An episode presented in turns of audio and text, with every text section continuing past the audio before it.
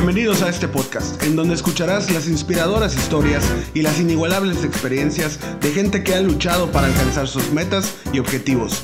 Acompáñanos en este nuevo capítulo. Estás en Neomañacos. En el capítulo de hoy nos acompañó Daniel Tapia, maestro en políticas públicas y política educativa por la Universidad de Harvard. Cuenta con estudios en matemáticas en el ITAM y relaciones internacionales en la UDLA. Daniel tiene 18 años de experiencia en diseño, análisis y evaluación de políticas públicas y cuenta con una amplia experiencia en diferentes organizaciones internacionales. Acompáñenos y escucha todo lo que Daniel tuvo que decir acerca de la educación en esta nueva normalidad.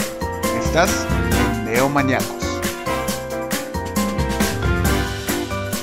Hola Neomaniacos, ¿cómo están? Bienvenidos a otro episodio hablando de educación, de turismo. Eso es lo que estamos buscando, saber qué viene en la nueva normalidad. Saludo Jerry, ¿cómo te va?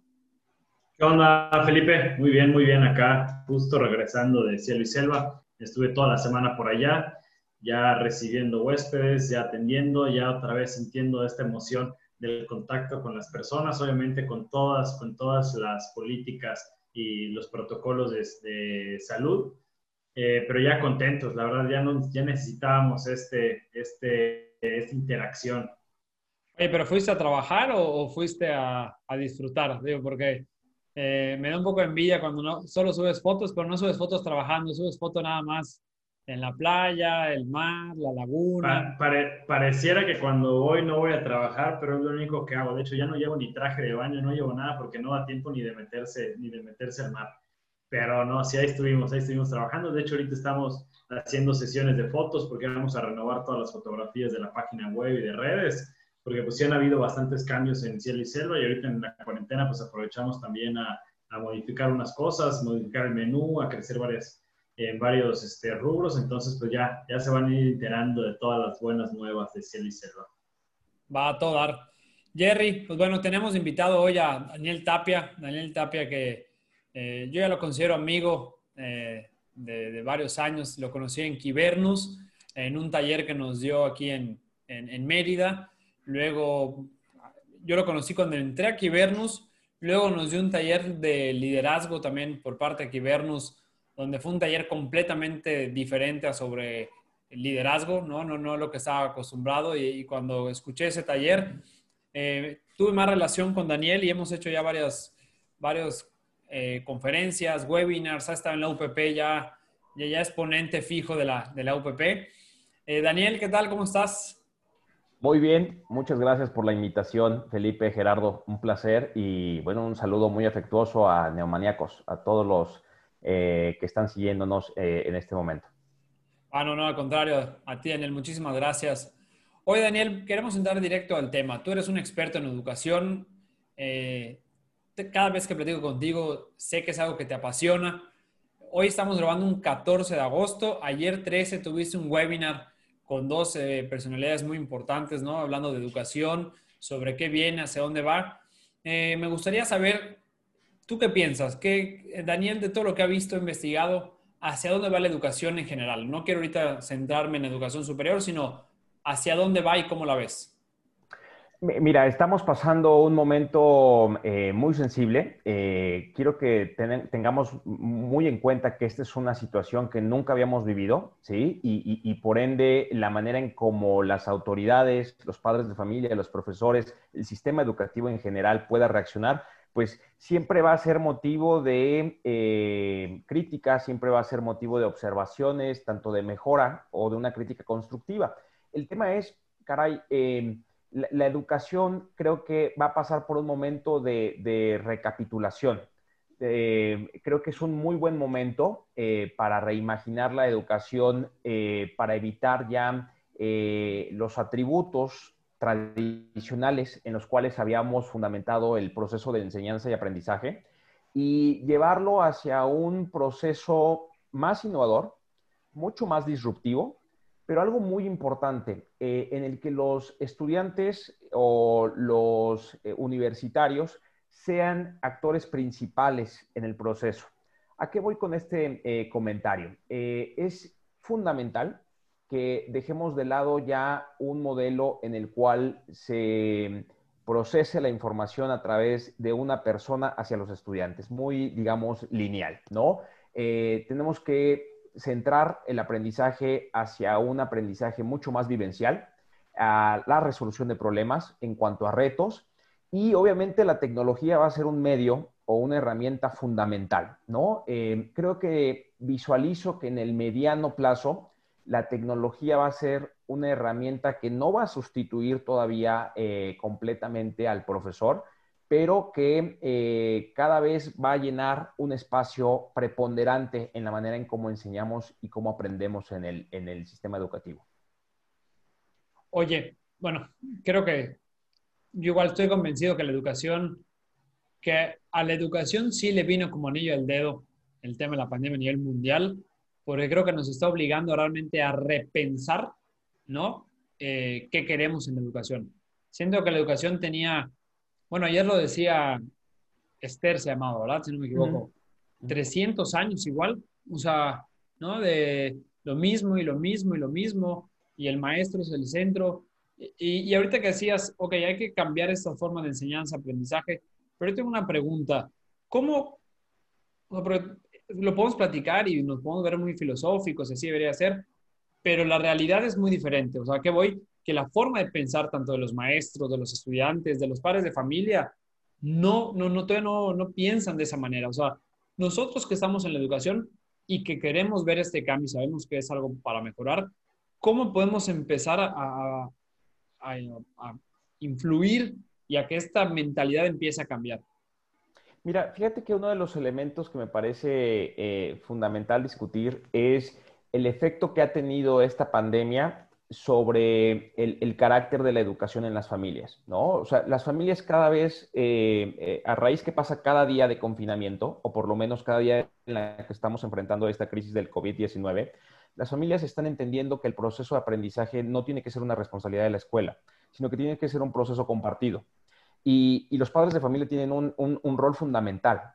Eh, ayer eh, Esther Wojcicki, eh, que, tiene un libro magnífico que recomiendo leer, que, tiene como título Cómo podemos formar personas exitosas, ¿no?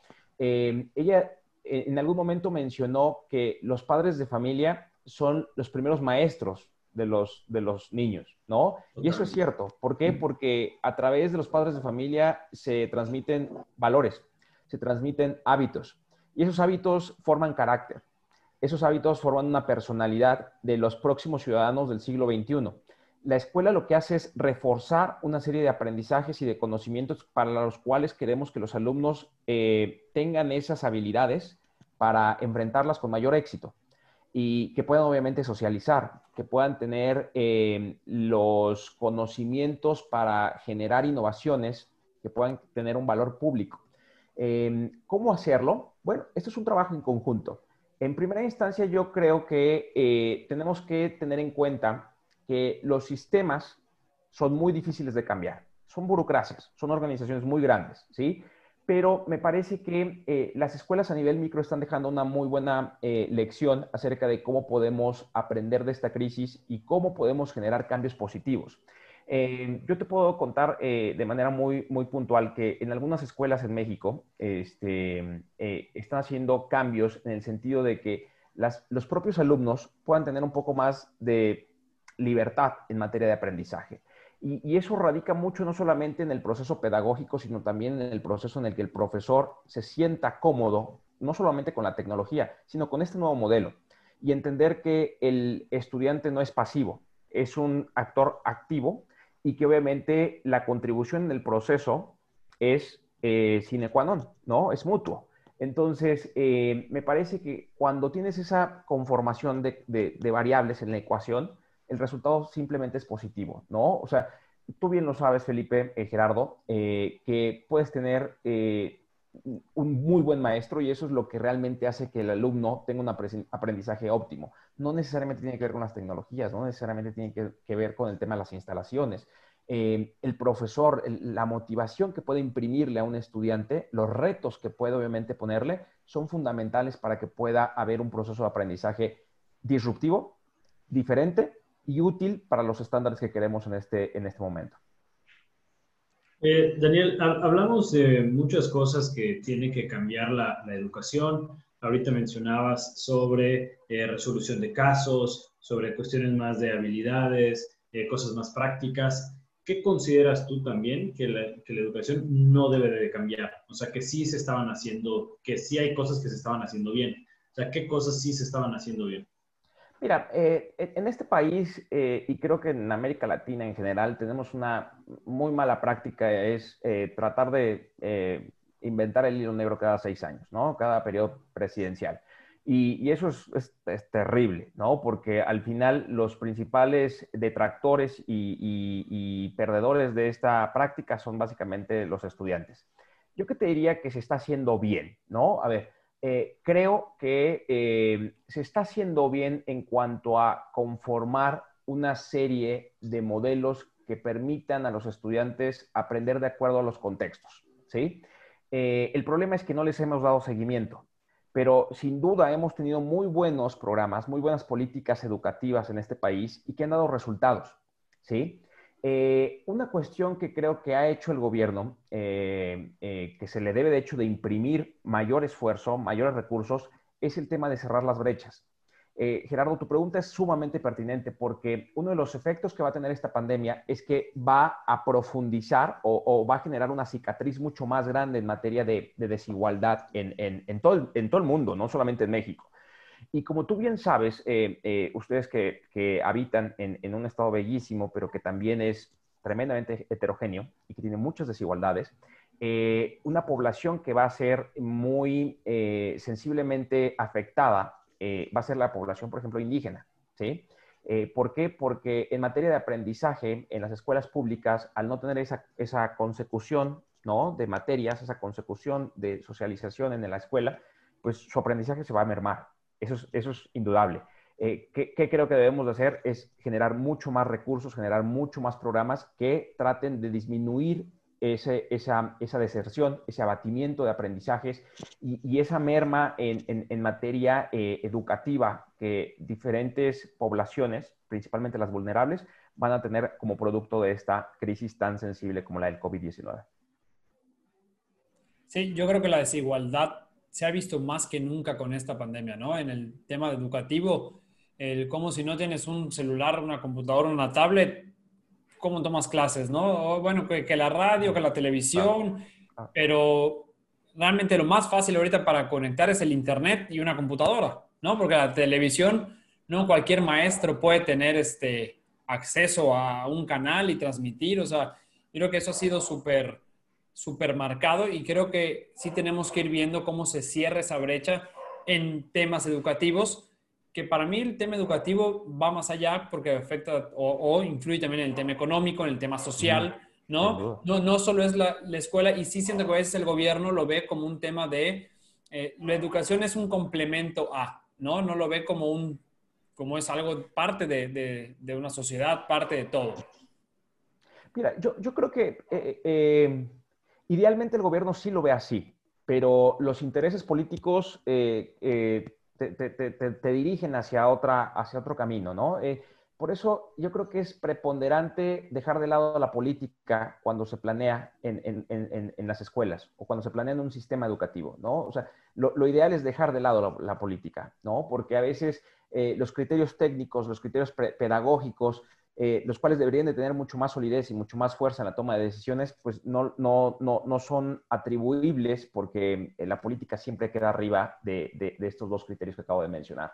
Em, el tema de la brecha digital, ayer, por ejemplo, Fernando Reimers, que, que ha tenido ya eh, la oportunidad de colaborar y desarrollar dos reportes que hizo con el, el, la OSD y con el Banco Mundial, midiendo en diferentes países el tema de la brecha digital, no solamente preocupa el hecho de que los países tengan, digamos, eh, una, una, falta de acceso a una computadora o a Internet.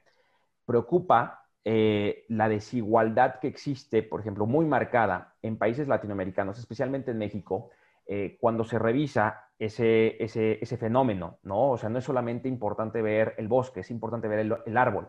Y en ese sentido, lo que se llega a denotar es que si tú divides al país en los deciles, que son estos pequeños eh, esquemas para eh, dividir el, ingreso de las personas dividido entre 10, los deciles más bajos, que son los que menos ingresos reciben, son los que tienen mayor probabilidad de no tener una computadora y no tener acceso de calidad en Internet, ¿no? Y eso, obviamente, volvemos, es, es un elemento que, como bien lo decía Gerardo, se debe seguir apoyando, porque esa brecha se tiene que ir cerrando eventualmente, ¿sí? En el largo plazo, pero se tiene que ir cerrando eventualmente, porque estarás de acuerdo, Felipe, tú lo has visto, eh, el proceso de la tecnología cada día avanza con mayor rapidez. Y si no empezamos a cerrar esas brechas, nuestro país se va a quedar estancado y no nos vamos a, poder subir en un, en un tren que ya conlleva progreso, que ya conlleva competitividad, que conlleva innovación y como bien sabemos, en, el contexto de la sociedad del conocimiento, la educación es el motor de todo eh, valor eh, social y económico en, las naciones.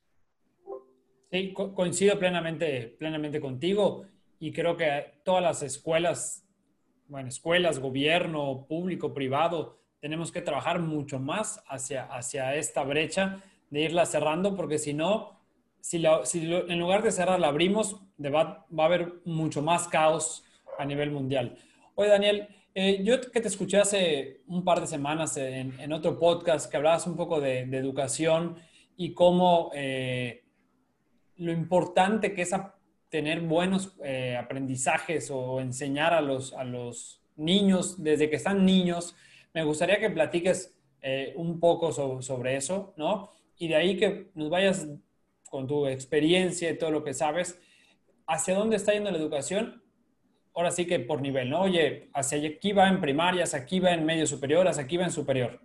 Sí, mira, trataré de hacer lo más eh, ejecutivo posible porque es, una pregunta que abarcaría Horas. un seminario, ¿no? Horas. A ver, eh, educación inicial. Eh, todos sabemos que educación inicial por lo regular es de 0 a 5 años, pero aquí hay un elemento muy importante y en eso sí creo que los gobiernos no lo han entendido. La mejor inversión que tú puedes hacer a, razón del nivel educativo que se tiene en un sistema es en ese. O sea, si tú quieres ser realmente efectivo, optimizar el recurso que tú inviertes, tú tienes que invertir en la primera infancia. Está tremendamente comprobado, no lo digo yo, lo dice un premio Nobel de Economía, este, James Heckman de la Universidad de Chicago. Él, él, dice que los primeros mil días de un niño son fundamentales, que pueden predecir ¿no? este, el, desarrollo, el progreso de, un infante en, sus próximos años. ¿no? ¿A qué me refiero? No solamente en el tema de las habilidades, habilidades cognitivas, las habilidades socioemocionales, las habilidades afectivas. O sea, eh, el tema de un abrazo, el tema de la socialización con otros. O sea, en esos primeros tres años, el, cerebro de los, de los, niños es una esponja, ¿sí? Y es en el momento en que tú tienes que invertir no solamente dinero, o sea, vamos, el sistema educativo tiene que invertir en eso, pero los padres tenemos que invertir en qué? En apapacharlos, en darles seguridad, en darles eh, ese tipo de, de, como diría eh, Tyler, este, eh, tiene un gran libro que se llama Notch, ¿no? Empujón. Tienes que darle esos empujones a tu hijo. Está tremendamente comprobado que si tú tienes, por ejemplo, en tu casa una biblioteca, ¿sí? O, o libros, los niños van a ver eso como un incentivo para leer, ¿sí? Esa es la razón, y, obviamente pues que generes una cultura con ellos, un hábito de lectura. Eh, en eso tenemos, por ejemplo, rápidamente un diagnóstico. Eh, en, eso eh, México invierte muy poco, de acuerdo a su Producto Interno Bruto, ¿no? Menos del, del, del 1% lo invierte en, en, en temas de primera infancia.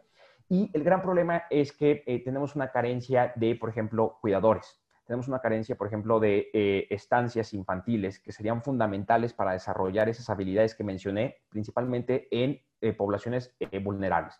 ¿Cómo se encuentra el sector primario, ¿no? el nivel básico que comprende primaria y comprende secundaria? Bueno, ahí tenemos una cobertura ya de casi, bueno, ya es 100%, es decir, tenemos escuelas para cubrir con la demanda, ¿no? Este, demanda y oferta están perfectamente bien sincronizadas. ¿Cuál es el gran problema? tenemos ahí un gran problema de alfabetización inicial. ¿Qué es eso?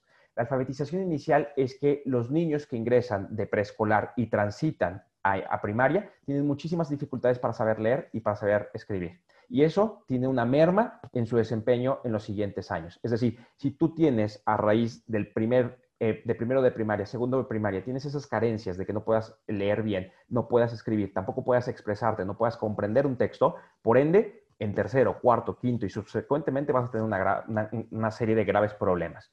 Segundo, ahí tenemos un problema también en materia de, cómo enseñamos, ¿sí? Eh, ahí los jóvenes siguen, ¿no? Mostrando una eh, rutina en el cual el, profesor es un monólogo, ¿no? Es, el principal actor y los niños escriben o memorizan. Eso se debe de acabar ya, ¿sí? Eh, pasamos a media superior y ahí, digamos, ahí tenemos un grave problema, ¿no? Porque los niños empiezan a ser adolescentes, pasan a la media superior, y ahí no tenemos una, cobertura, por ejemplo, de, de, 100%. Ahí tenemos una cobertura alrededor como del 70%. ¿sí? Estoy dando números muy aproximados. Pero ¿cuál es el gran problema ahí? Los jóvenes empiezan a perder el interés en la escuela. ¿Por qué? Porque obviamente de acuerdo al contexto, ellos empiezan a ver que hay dificultades para que los padres, por ejemplo, los puedan llevar a la escuela o los puedan incentivar a empujar a, a seguir a la escuela. ¿Por qué? Porque dicen, caray, sigue siendo muy caro, eh, los contextos eh, no son homogéneos y por lo tanto eh, muchos de ellos están obligados a ayudarles a sus padres a, trabajar para, subsistir como familia. Y por ende, ellos hacen una, vamos, son racionales, ellos hacen un, un cálculo y dicen, a ver, caray, yo me puedo salir y puedo trabajar con mi papá, ¿no? Y a lo mejor puedo conseguir un muy buen salario, ¿no? Y entonces dicen, pues caray, lo que aprendo en la escuela no me va a servir. No, no lo necesito. No lo necesito. Y entonces aquí, aquí hay un grave problema, que es aquellos que de la preparatoria saltan a la, universidad, ahí es donde tenemos el, el, bache, ¿no? O sea, y, se ve, por ejemplo, en la tasa de cobertura. En, México tenemos una tasa de cobertura que no llega al 40%, es decir, 4 de cada 10 jóvenes en edad de cursar la universidad, entre 18 y 24 años, no lo están haciendo, compadre, ¿no? O sea, tenemos ahí un, gap, una, una brecha inmensa. ¿Y qué pasa cuando llegamos a la universidad? Y ustedes son expertos, ustedes lo están viendo día con día, día con día. Arrastramos una serie de malos hábitos, llegan a la universidad y quieren que las autoridades universitarias compongan ese problema. Un grave problema, ¿no? Que, nosotros les enseñemos ortografía, redacción, este, lectura y comprensión. O si, si nos quieren achacar muchos, muchos problemas que van arrastrando. Pero déjame nada más finalizar con esta parte que te, que te, que te voy a subrayar. Dentro de la universidad, los universitarios consideran que lo que están aprendiendo no necesariamente les va a ayudar para que cuando salgan al ámbito profesional puedan tener las habilidades y conocimientos para ser productivos. Y ese es un grave problema y, y, y lo han señalado muchísimas instituciones. Hay, una encuesta profesional que hizo el SIDAC hace más de, eh, bueno, ya, yo creo que más de cinco años, este, eh, se llama encuesta eh, de competencias profesionales, no recuerdo el año cuando lo hicieron, pero es muy útil que lo vean, este, y, los hallazgos son sensibles, ¿no? muy, muy importantes. Y el principal es que hay una brecha entre la oferta y la demanda. Ahí me, ahí me quedo. Oye, eh, y, ahorita, y, quiero pasar un poco al tema de, también de que, propongamos, ¿no? Porque luego escuchamos y, oye, ¿a dónde vamos? Eh, me gustaría saber, de, tu punto de vista, ahorita entonces, después de todo esto, que realmente yo estoy convencido que la educación no va a regresar a las aulas de la manera que la conocemos. O sea, eso yo, es algo que yo creo y además estoy percibiendo, ¿no? Eh, que ahorita va a haber un cambio, porque digo, no sé si tú estás más enterado que yo, me imagino que puedes dar, opinar mucho sobre esto, pero un tema en México, siento que de que no demos el siguiente paso son los sindicatos, ¿no? Y que había muchos maestros muy grandes que no querían dar el paso a, así como había unos que se querían actualizar, había otros que como que no tanto. Y ahorita con todo esto veo que primaria, secundaria, prepa, universidad, la edad que tengas y en el nivel que estés, es sí o sí al tema de la tecnología y al tema de innovar el cómo vas a dar tu clase. Porque también, si queremos que la clase va a ser en vía Zoom o vía Meet o lo que tú quieras, pero igual que como estaba en el salón, pues tampoco hay un, buen cambio, ¿no? O sea, pero sí hay muchos que están empezando a repensar el cómo dar, eh, ¿no? Una clase, las diferentes estrategias. ¿Tú qué crees? ¿Hacia dónde va todo esto? ¿Qué, podemos empezar a implementar también en las, escuelas? Yo lo primero que haría sería escuchar a los maestros. Es lo primero que haría. Creo que eh, desafortunadamente para los maestros eh, los hemos estigmatizado de manera muy negativa, ¿no? Eh, y, me parece fundamental replantear el rol que tiene un maestro en, en, la formación de un individuo. Es fundamental, fundamental. Pero desgraciadamente eh, medios de comunicación, eh, sistemas educativos, tomadores de decisiones, muchas personas, me incluyo, ¿no? Hemos sido muy exigentes con los maestros. Y ahorita yo creo que los propios padres de familia nos hemos dado cuenta que el rol que tienen los profesores es fundamental, caray, ¿no? Ahorita muchos de nosotros quisiéramos que los niños estuvieran ahorita en la escuela, ¿no? Y, estuvieran batallando los, eh, los maestros de la manera en cómo batallan, ¿no? Para que aprendan. Eh, em, yo lo primero que haría sería escuchar a los profesores, ser empáticos, porque al final ese cambio para ellos es disruptivo, Felipe, ¿no? Como bien lo acabas de decir, son profesores que tienen a lo mejor 20 años, 25, 30 años de docencia y que de repente a la noche a la mañana tú les digas, ya no vas a enseñar A, sino que lo vas a hacer como B, caray, o sea, eh, eh, hay que ponerse un poco en los zapatos, ¿no? Y el principal elemento que tiene un profesor, ¿sí? Es, caray, yo me subo al barco pero, pero dame las armas para darle, ¿no? Para, para sortear la marea, las tormentas, dame esas armas para que yo pueda llegar con los jóvenes y demos, obviamente, un aprendizaje que valga la pena, ¿no? Los profesores son personas como tú y yo. Y, y por eso es muy importante la comunicación. En todo proceso de reforma educativa, la comunicación, y lo decía Fernando Reimers, es probablemente el 90% del éxito de una reforma. ¿Sí? Porque la manera en cómo tú la comunicas, la transmites a las otras personas, es la manera en cómo la van a coger, la van a hacer suya, van a sentirse identificados y van a generar ese sentido de pertenencia en el cual van a decir, caray, tienen toda la razón. O sea, vamos a subirnos a ese barco y ese barco tiene que ir arriba hacia el progreso de México. ¿Y cuál es el rol que voy a tener yo? Es un rol fundamental. Yo no soy parte del proceso, soy parte del resultado. Pero pero ve cómo cambia la manera en cómo lo transmitimos. O sea, yo no quiero que sean mis peones en el ajedrez. Y perdón que utilice este, este, este, este término, no lo digo en el sentido este, negativo, pero yo no quiero que los maestros sean mis peones. Yo quiero que mis maestros sean estos, estas figuras clave en el proceso de aprendizaje. Y no solamente en el proceso de aprendizaje, en el progreso y en el desarrollo económico y social de este país.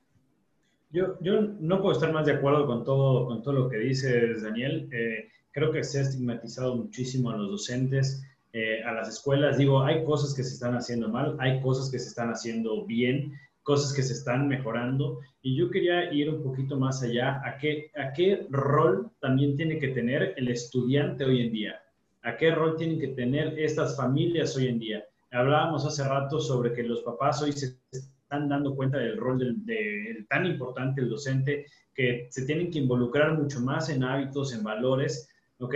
Pero también muchas veces eh, estos mismos, eh, la misma sociedad que se queja cuando hay una junta de padres de familia también no asisten, o cuando se abren esos cuadros de diálogo no asisten. Entonces también es muy fácil decir, no, es que la escuela, la escuela, la escuela, pero los alumnos cuando abres un taller de finanzas personales de mil, se inscriben cuatro. Entonces, ¿qué actitudes también tienen que tener los principales eh, eh eh, actores de esta película, Ajá, los protagonistas.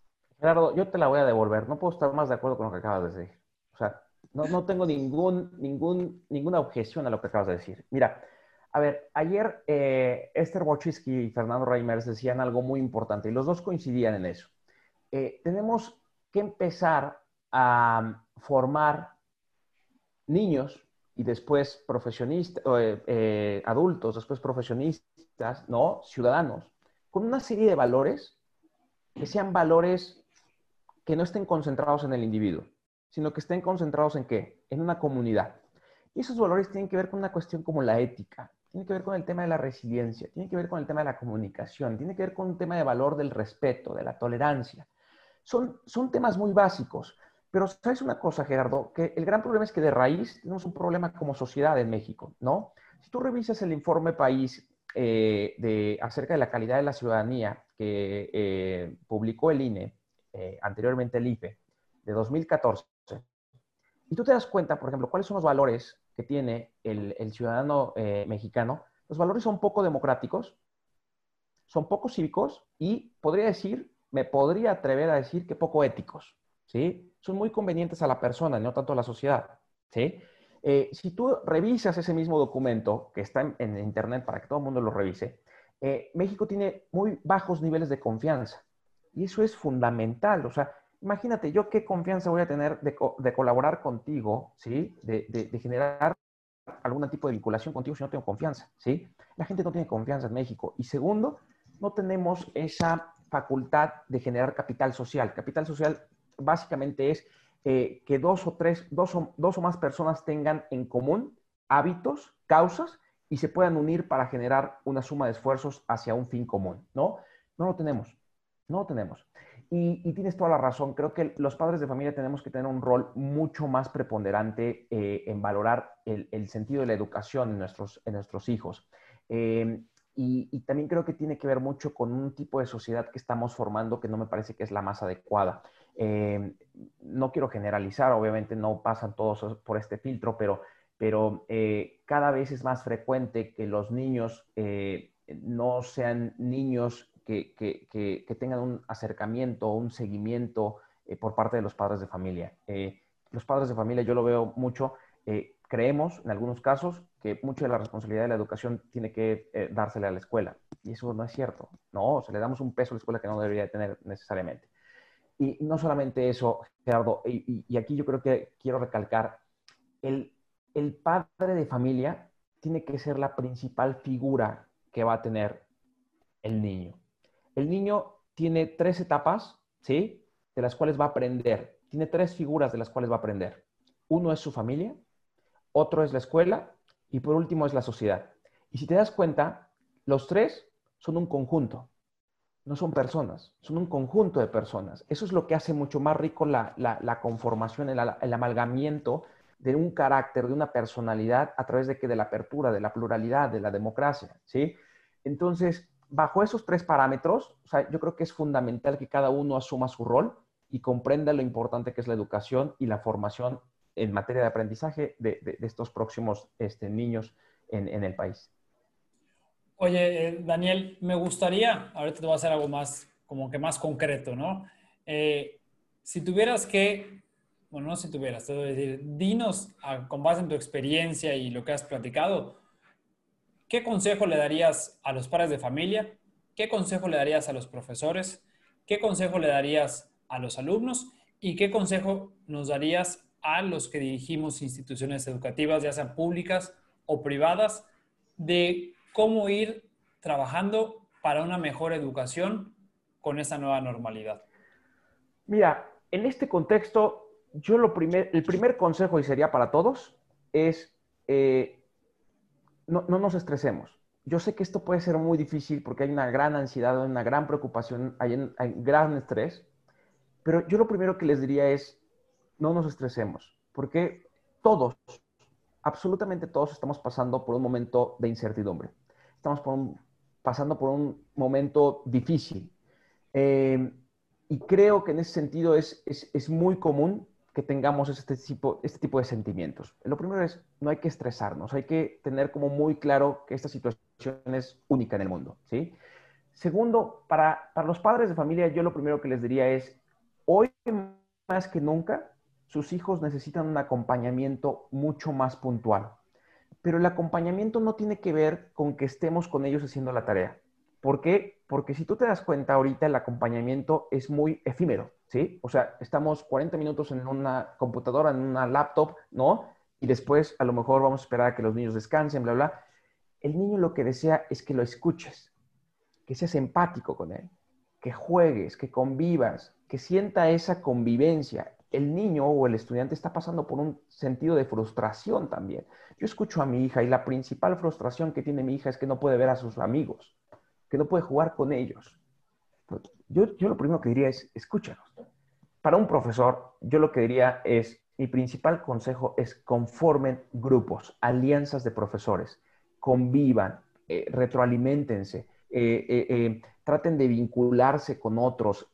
Eh, traten de, divulgar mejores prácticas. los bloques o, alianzas de profesores son, son poderosísimos en el sistema educativo. Traten de apoyarse, ¿sí? Y tampoco se presionen. Obviamente ahorita hay un proceso, obviamente, en, el que los recursos son tremendamente escasos, pero bueno, hay que darle un poco mayor, más de cabida al tema de la creatividad, de la innovación. Y el profesor es muy bueno en eso. El mexicano es muy bueno en eso, ¿sí? Muchas veces hemos visto que un niño se entretiene, y lo vas a ver tú después, Felipe, un niño se entretiene más con una caja, ¿sí? Que con un eh, juguete de 800 pesos que tú le compres, ¿no? eh, igual un estudiante. O sea, eh, creo que eso tiene que hacer mucho el profesor. Y a las autoridades educativas o a, aquellas personas que están, por ejemplo, dirigiendo una, universidad o una escuela, yo lo que les diría es, eh, piensen fuera de la caja. O sea, ¿a qué voy? Yo creo que la principal frustración que van a tener ustedes es que mucho de lo que ustedes implementen hoy no necesariamente va a tener frutos en el mañana, porque la tecnología y el proceso globalizador está cambiando tan rápido que puede ser un poco abrumante, ¿no? Que, tengas que pensar siempre de manera prospectiva. Pero yo lo que les diría es, traten de visualizar a manera en que va avanzando el mundo, cuáles son esas herramientas que sus estudiantes valorarían, valorarían más fuera del mercado, eh, fuera de la escuela y más en el mercado laboral. Yo lo que les diría es, traten de minimizar ya hoy en día las clases académicas y denle mucho mayor prioridad, por ejemplo, a las clases prácticas, a los modelos fundamentados en la resolución de proyectos. Te voy a dar un caso, y creo que lo he mencionado cuando he platicado contigo y con tus este, colaboradores. Eh, hay una universidad que me tocó visitar eh, en Costa Rica, que se llama la Universidad de la Tierra, Earth University. Pueden revisarlo ustedes. Se encuentra en una provincia que se llama la provincia de Limón. Es una universidad que tiene solamente una carrera, que es ingeniería agrónoma. ¿sí? Eh, eh, eh, probablemente lo estoy diciendo mal, pero es, tiene que ver con un tema de agronomía y es, es tremendamente, es solamente una. Bueno, cuando la, la, visité, me sorprendió el carácter tan pragmático que tiene esa universidad. Y no solamente lo, pragmático. Uno es, tú tienes aproximadamente un 30, 35% de clases en el aula y el otro 65 o 70% es práctica. Los jóvenes se paran todos los días a las 4 de la mañana porque a las 5 están desayunando y a las 5 y, media salen a trabajo de campo. Y ellos a las 10 regresan al aula. ¿sí? Y lo demás es trabajo en práctica, in situ. ¿sí? Pero no solamente eso. Todos los proyectos que ellos tienen los desarrollan y su principal laboratorio es la comunidad, es la provincia de Limón. ¿sí? Por ejemplo, ellos realizan biodigestores en comunidades, en escuelas, en, pequeñas casas, ¿sí? O sea, es ese valor de comunidad. Si yo estoy aprendiendo algo, lo pongo en práctica con la comunidad. Tiene mucho más, pero mucho más este, eh, eh, atributos que podría decir, ¿no? Em, lean también, revisen mucho, por ejemplo, el ejercicio que hizo Stanford, eh, este modelo que tiene Stanford 2025, que empezó a visualizarse, pero hizo un grupo multidisciplinario y empezó hizo una pregunta disruptiva, es ¿cómo vamos a querer la educación en los próximos 25 años? ¿Cómo vamos a querer aprender y enseñar este, en los próximos 25 años? Y, Stanford es un pionero en el desarrollo de nuevas herramientas, de nuevos modelos pedagógicos, obviamente atribuibles a una, eh, eh, a una pedagogía mucho más avanzada de la que tenemos hoy en día. Sí, yo, yo lo, que me, lo que me llevo, y de ahorita lo que, lo que comentabas, es no podemos regresar a que niños jóvenes estén en las aulas el 90% del tiempo aprendiendo, ¿no? O sea, si algo me llevo de todo lo que hemos platicado es eso y de lo que, bueno, y lo que platicabas ayer en, en el webinar, es tenemos que hacer que los niños jueguen, se diviertan, pero también aprendan fuera de un cuadrado, un rectángulo, ¿no? Que los jóvenes sean sus clases mucho más prácticas. Lo teórico va a poder ser en una computadora, ¿no? Y, en línea. Eh, creo que hacia allá, hacia allá, hacia allá va. Ahora, Felipe, déjame nada más puntualizar algo muy rápido. Y, y Esther y Fernando lo dijeron ayer. A ver, no pensemos que, que la tecnología es el, medio que va a solucionar todos los problemas. Porque recordemos algo, un estudiante hoy en día puede tomar una clase en YouTube así. O sea, puede sustituir un, aprendizaje universitario o a un profesor o una clase así, ¿vale? Entonces, lo principal es que tú dejes al alumno ser libre, ¿sí? Pero que tú también valores que pueden resolver, resolver problemas, pero obviamente tienen que tener una guía. Entonces, ahí es donde el, el rol del profesor es fundamental. Claro. Y me, algo que igual me gustó de ayer, que me gustaría con eso también ir cerrando, es lo que han hecho otros países donde sí se ha visto una mejora, tanto en el tema de la pandemia, en el tema educativo, que platicaban Fernando y Esther, que es escuchar y no creer que tú como líder sabes todo. ¿No? Lo platicaban ayer, donde la, creo que la primer ministra de Colombia, ¿no? De, educación, llegó y dijo, oye, ¿sabes qué? Este, juntó a diferentes personas y dijo, yo no tengo la solución a esto. Vamos, quiero escucharlos y que me propongan. Y ahora sí, entre todos, digo, al final de cuentas el líder toma la decisión, pero toma una decisión con base ya en una perspectiva diferente. Y yo creo que eso tenemos que hacer todos los que estamos en la educación, escuchar a los alumnos, a los maestros, a los padres de familia, para realmente construir una nueva educación después de esta pandemia y, entrar a la nueva normalidad. Jerry, tú creo que querías comentar algo. Sí, yo quiero rescatar mucho el, término de comunidad. Yo creo que tenemos que generar comunidad. Eh, bien, decíamos que los tres, los tres, las tres grandes áreas de las cuales un niño se lleva eh, pues todo este crecimiento y aprendizaje se da en, en, cuestiones de comunidad, en la familia, en la escuela, ¿no? Entonces yo creo que tenemos que seguir, tenemos que seguir fortaleciendo la comunidad Dos, pensar en colectivo y no en lo individual. Eh, pensar en, lo que es bueno para todos y no solo para mí. Yo creo que eso, eso es fundamental. Ayer platicaba con, con Manuel en el camino de regreso a, a, Mérida y le decía que ese es uno de los principales factores, que muchas veces pensamos en solo lo que nos beneficia a nosotros y no en lo que le beneficia a todos nuestros vecinos, a todos nuestros alumnos, a todos nuestros docentes. ¿no? Entonces yo creo que eso, y si eso se da escuchando, definitivamente se da se da escuchando. Y, el tercer punto con, el cual cierro es, eh, eh, digo, cosas que he aprendido de, dos personas que han marcado mucho, unos de Maru y otros de, de, Adolfo, el ser 100% responsables y saber que todo depende de nosotros. O sea, que si nosotros eh, somos, asumimos esa responsabilidad y somos agentes de cambio, estoy seguro que va a cambiar. Si queremos que cambien por sí solas o no participando o no levantando la mano, se va a quedar absolutamente como está. Entonces creo que tenemos que ser absolutamente 100% responsables eh, para que sucedan las cosas. Sí, así es. Daniel, quiero agradecerte por siempre charlas tan, tan amenas y que eh, nos hacen pensar.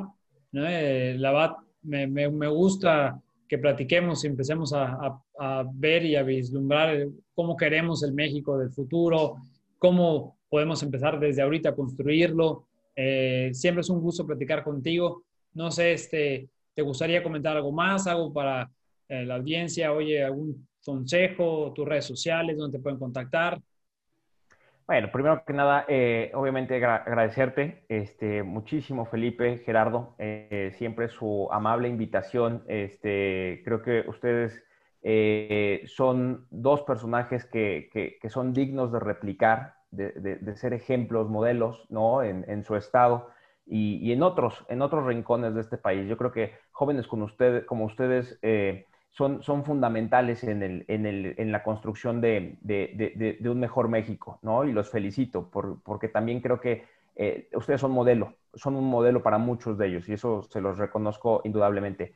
No, a mí nada más me, me, gustaría simplemente concluir con decirles que eh, la educación es un proceso eh, es, un fenómeno que no debemos de dejarlo eh, a, la ligera. O sea, la, educación tiene un fundamento primordial, lo decía eh, John Dewey.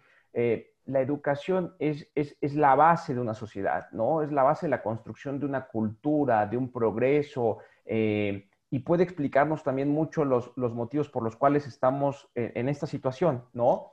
Eh, es fundamental, como decía Gerardo, que, tomemos una responsabilidad, un rol mucho más activo, ¿sí? Y, en eso consiste obviamente en ser ciudadano, en evitar que, la, eh, temas como la apatía, como el tema de la, de la falta de ética, eh, nos, nos, nos, impriman ¿no? actos que pueden ser negativos para la construcción de, de, comunidad. Simplemente eso. Y, bueno, pues a mandarles a todos los que nos están escuchando en el programa de Neomaniacos un gran abrazo y, bueno, pues que tengan mucha salud en estos tiempos tan difíciles que estamos pasando. Perfecto, Daniel. Muchísimas gracias. Jerry, ¿algo con lo que quieras cerrar? ¿Listo? Listo, listo. Ya, ya dije mis, conclusiones. Ya, súper. Cuando nos escuchen ya sabremos el resultado, pero está por iniciar el Barcelona-Bayern. Para los que les gusta el fútbol, a ver cómo nos va. Los tres eh, somos del Barça. Entonces, este, estamos un poco nerviosos, pero bueno. Cuídense mucho, maníacos. Muchas gracias por escucharnos. Nos vemos en el próximo episodio. Muchas gracias, Daniel. Gracias a ustedes. Gracias por la invitación. Saludos.